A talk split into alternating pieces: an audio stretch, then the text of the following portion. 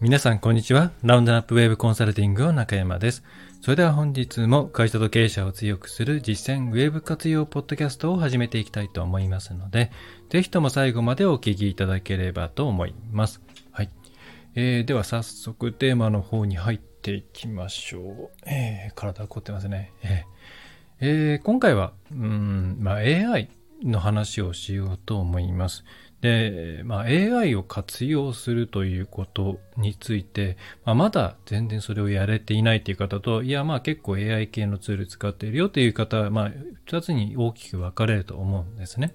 で、まあ、そろそろいろいろなツールに、まあ、自然と AI が入っておりますので、えー、AI を全然触っていないという方は、まあ、だいぶ減ってきたんじゃないかと思っているんですけども、まあ、まだ触れていない、あるいは、まあ、どう使っていいかちょっとね、想像がつかないので、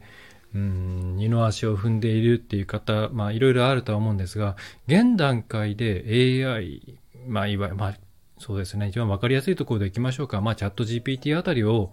使っていないという方は、そろそろ危機感を持った方がいいんじゃないかという話です。で、それも、うんとですね、大きく、えー、この今、現在、例えばじゃあ、今回チャット GPT の話にしましょうか分かりやすいので、えー、チャット GPT を使っていないという人っていうのは、まあ、大きく2つに分かれると思います。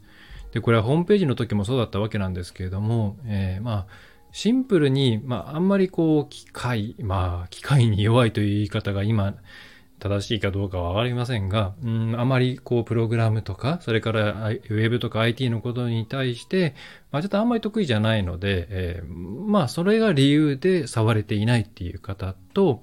えー、それから別にそういうわけではないんだけれども、なんとなくまだ、えーえ、活用できていないんだよねっていう方の2種類に大きく分かれるなというふうに思っています。で、前者の方に関してはあんまり私は心配をしていなくって、まあ、いきなり何勝手に心配しとるんじゃい人のことっていう、えー、ふうに思われる方もいらっしゃるかもしれません。申し訳ないです。えー、ただ、うん、ね、中小企業、すべての中小企業にウェブの力をということでやっている立場としては、やっぱり皆さんに活用していただきたいんで、まあそういう観点で心配だなって思っちゃうんですけども、えー、前者の方っていうのは、いざ使い出すと、えー、結構普通に活用することができたりするんですね。で、先ほど、さっきあの、ホームページと同じでっていうことをさらっと、まあ、言ったんですけど、ホームページも、こう、なんとなく、こう、ホームページ自分でいろいろ頑張ってね、改善していくっていうことできてないんですよねって方って2種類いて、まあ、いざ使ってみると、まあ、どんどんどんどん自分でやれる方と、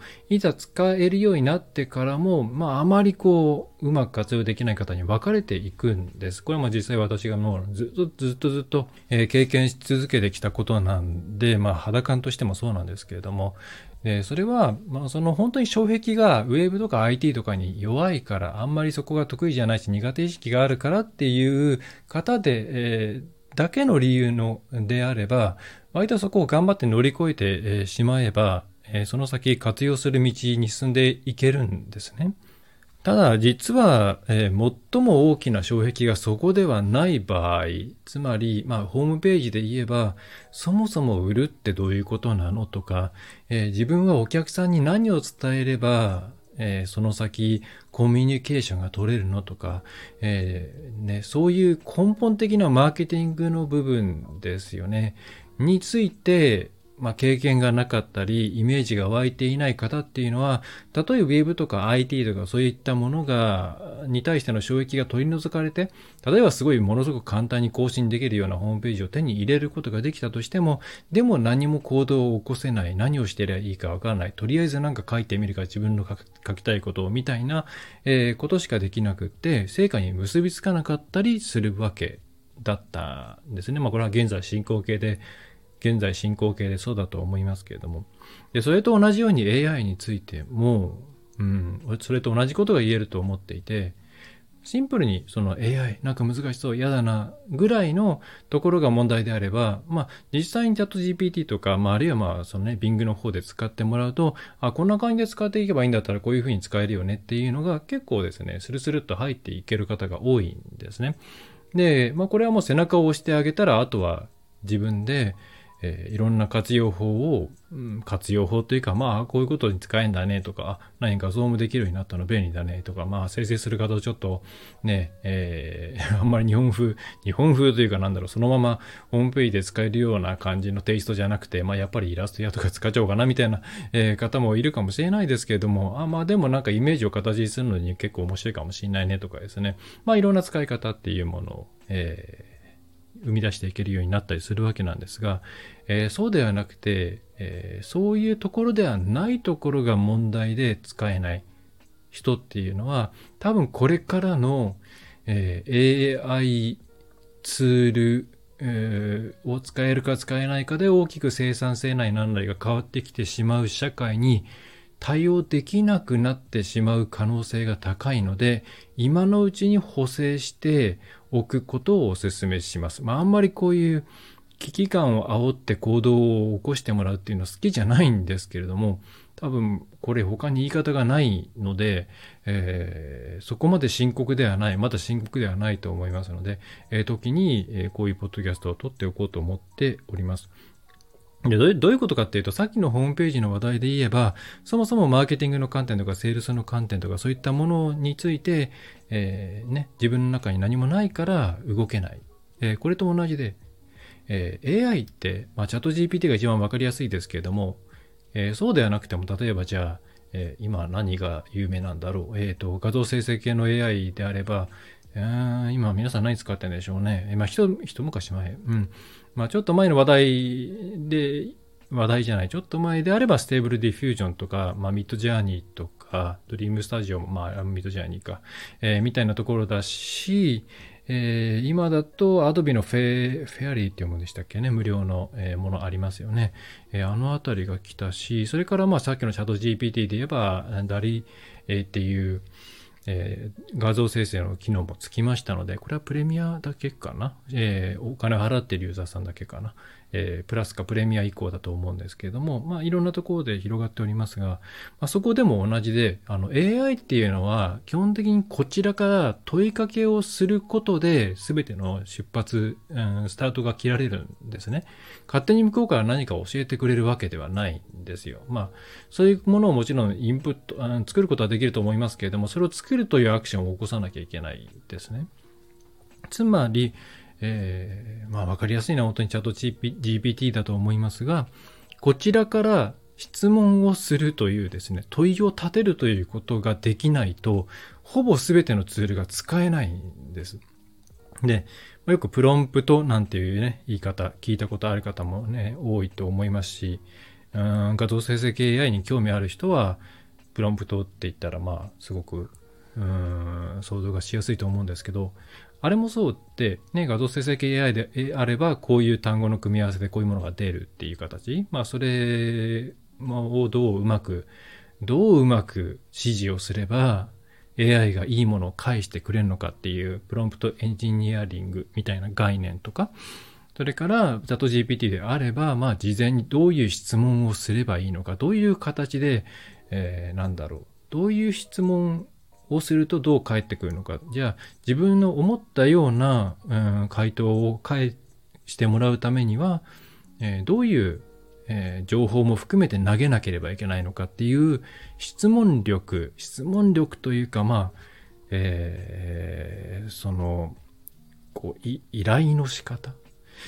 難しいですね。問いを立てる能力で、まあ普段割とまとめてしまっているんですけれども、それがすごく問われるんですね。向こうからは基本的に何もしてくれないんです。パッシブな存在なので、こちら側からどういうものを投げるかによって全然その動きが変わってきます。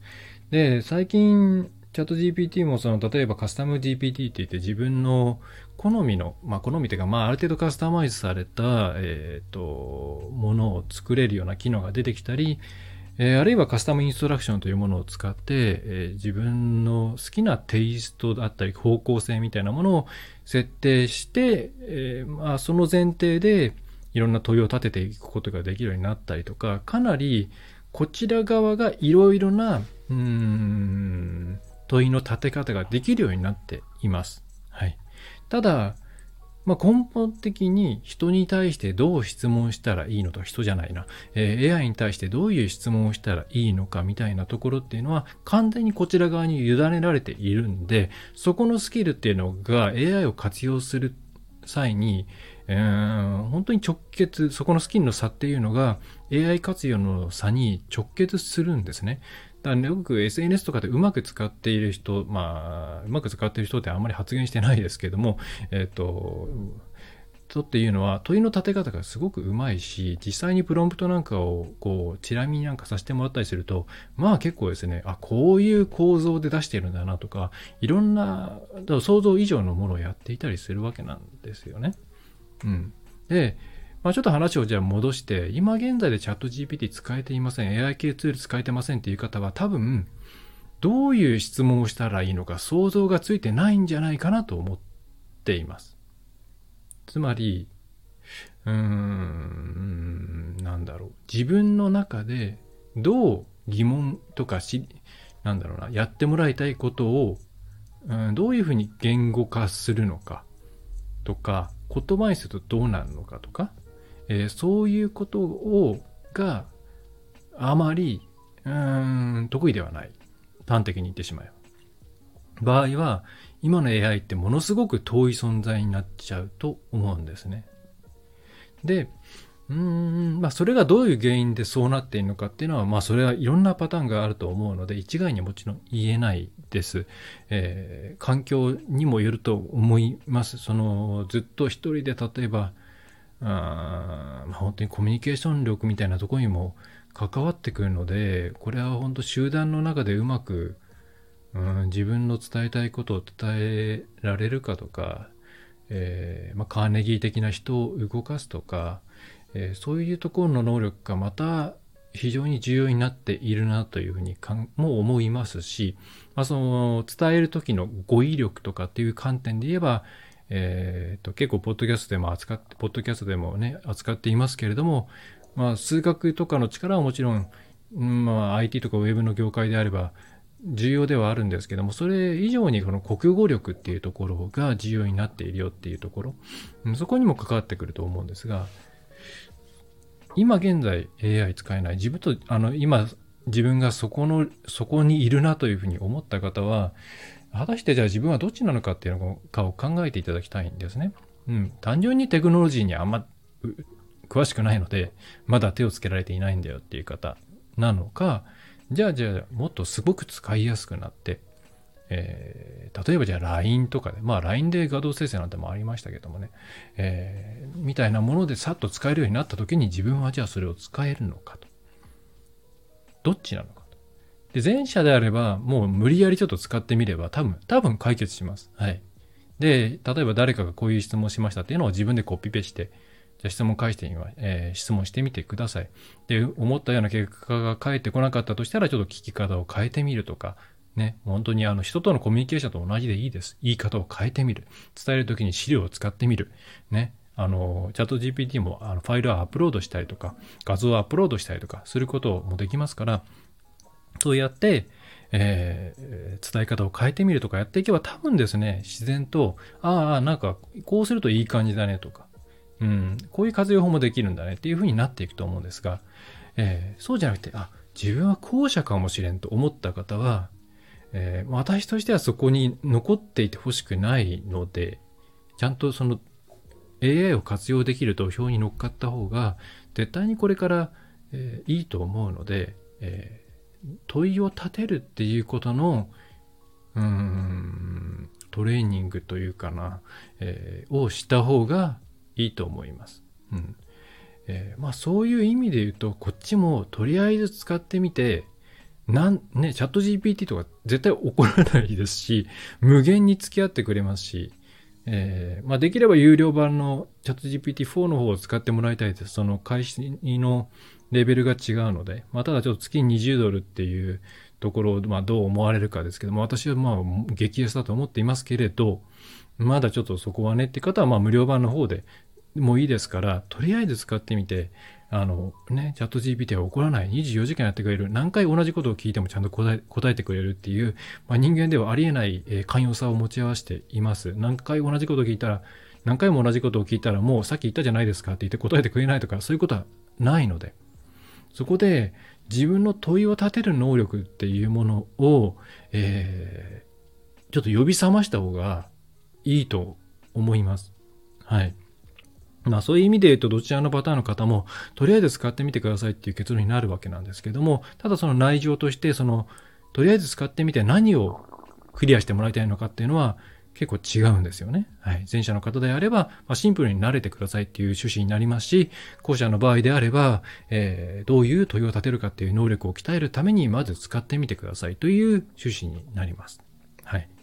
えー、ということで、えー、今現在 AI, AI を使えないっていう方は、どちらのパターンなのかっていうのを、まずちょっと考えてみてください。はい。で、どちらにしてももう使ってみた方が絶対にいいので、えー、先ほど申し上げた通り、そのパターンによって、え、自分のボトルネック異なりますから、それを意識して使ってみてください。はい。え、そうすることによって、うん、もちろんその AI っていうものを使いこなすっていうスキルを得ることもできますし、特に後者の方っていうのは多分それ以外の様々なコミュニケーションとか、うん、やりとりとか、まあ、もう極端に言えば、その、生き方とか、うん、もう変わってくるんじゃないかなというふうに思うんですよね。はい。えそれぐらいいろんな、うん、なんでしょうね。ポテンシャルを持っているのが、今の時点の、この、例えばじゃ、まあ、チャット GPT 以外でも、まあ、もちろんいろいろあるわけですけど、まあ、とりあえず一番ね、話題が多い、わかりやすいところで行きましょう。チャット GPT、えー、の良さなんですよね。まあ、このカスタム GPT も私も使ってみましたけれども、まあ、それまでの GPT-4 とはまた違うのと、ま正直めちゃめちゃ頭いいなっていうのが思うんですよね。もう帰ってくる内容が、まあ、3.5と4と今回のカスタムで言ったら、まあ、カスタムをチューニングしていったらやっぱ相当、相当良いんではないかなと思っていて、まあやや人間性にかける人間性とか人間味に欠ける部分があるのが気になるところではありますけれども、なんか普通に友達になれそうな気がするっていう、えー、ね、えー、ぐらいの感覚を持って、えー、おります。はい。で、あのいろいろネット上でなんかこういう使い方があるよとか、こう、もっといいものがあるよとか、いろんなあの、トピックスがあるとは思うんですけど、まずはちょっとそういうの置いといて、えー、素の姿でですね、使ってみた方がいいと思います。で、使ってみないと、その情報の良し悪しとかってわからないで、で今明らかにですね、チャット GPT 周りっていうのはもうお金になるので、まあ、いろんな情報とか情報商材とかですね、怪しいのとかもやっぱ湧いてきてはいるので、そういうものにはまらないっていう観点では、まず、あの、ちょっと素のものをいろいろ使いこなし、使ってい、えー、くのがいいんじゃないかなと思います。で、その時に、なんだ、大したことないんじゃないかって思った方はですね、多分それ問いの立て方が悪いだけだと思った方がいいです。えー、役に立つものを返してもらうためにはどうしたらいいのか。もうこれはもうね、会社で言ったら本当にどういう指示を出したら部下がうまく動いてくれるのかみたいなのと同じ、同じです、本当に。えー、なので、えー、ぜひそういう観点で一旦、一旦というかな、うん、捉えていただくといいんじゃないかと思います。で、その辺の肌感覚がついてくると、多分ですね、これからいろいろまたツールは増えてくると思うんですけれども、それをス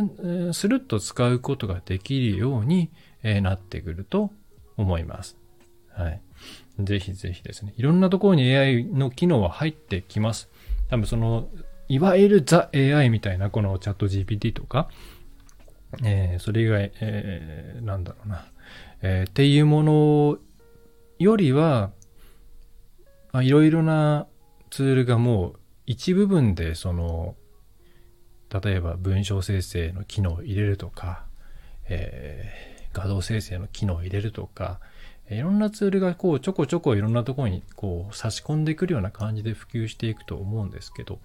まあ、じゃあそういう時にですねどこで使うのか使わないべきかみたいなことの、うん、判断もね、えー、絶対使えばいいってわけではないですし自分で考える能力も絶対必要ですし